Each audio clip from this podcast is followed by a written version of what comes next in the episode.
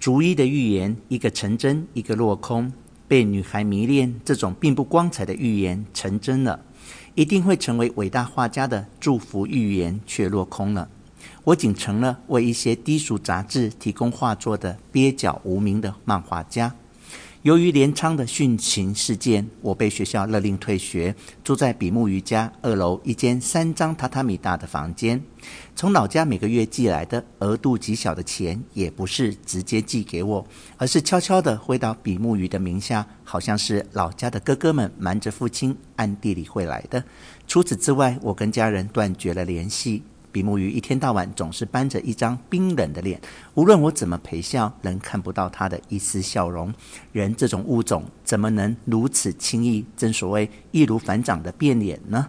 这让我感到可耻与恶心，不莫如说是滑稽。比目鱼一改常态，不停地反复警告我，不准出去，总之禁止你出去。比目鱼总是死盯着我，怕我自杀。也就是说，他认定我有追随那个女人投海寻短见的嫌疑，严禁我外出。可是我既不能喝酒，也不能抽烟，从早到晚只是窝在二楼三张榻榻米大的房间，在被窝里翻阅旧杂志，过着白痴一样的生活，连自杀的气力都被磨损殆尽了。比目鱼的家位于大久保一砖附近，招牌上的字。书画古董商青龙园虽然赫然醒目，也不过是一栋两户中的其中一户。店门口狭窄逼仄，店内尘埃遍布，边放着很多破烂。其实比目鱼并不是靠买卖这些破烂赚钱的，而好像是将某位老板的珍藏品转让给另一位老板，从中赚取差价。他几乎都不在店里，总是一大早板着脸匆匆出门，只留一位十七八岁的小伙子看守店铺。这个小伙子当然也负责监视我，只要有空，他就跑到外面与邻居的孩子们一起练习棒球的投接球，俨然把我这个二楼上的食客当作白痴和疯子，有时还像大人一样对我进行一番说教。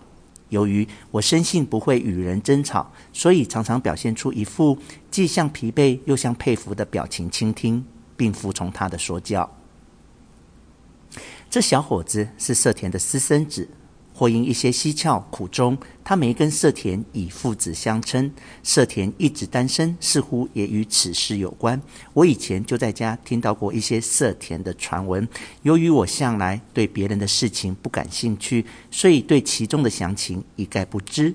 可是这位小伙子的眼神，总让我奇妙地联想到鱼眼珠，或者说不定他真的就是比目鱼的私生子。如果真是这样，他俩可真是一对孤寂的父子。夜深人静时，他们父子俩常常瞒着二楼的我，一声不吭地吃着外卖送来的荞麦面什么的。在比目鱼家里，一直是这个小伙子做饭，只有二楼食客的那份饭菜放进托盘端上来。比目鱼和小伙子则是在楼下四张半榻榻米大的阴湿房间里匆忙用餐，不时的还能听到碗碟叮叮当当的碰撞声。三月末的一个黄昏，比目鱼不知是又找到了生财之道，还是有了其他妙策。即使这两点都猜对了，可能还有好几个我无法猜对的原因吧。他罕见的把我叫到楼下摆着酒壶的餐桌旁。请客的主人对着不是比目鱼的金枪鱼生鱼片感叹的赞不绝口，还向我这位一脸茫然的食客劝了酒。你到底打算怎么办？今后我没有回答，夹起一小条干沙丁鱼，看着小鱼的银色眼珠，酒劲上头，悠然怀念起以前四处游玩的时光，甚至包括掘墓。我深深的渴望自由。突然间，脆弱的差一点哭出声。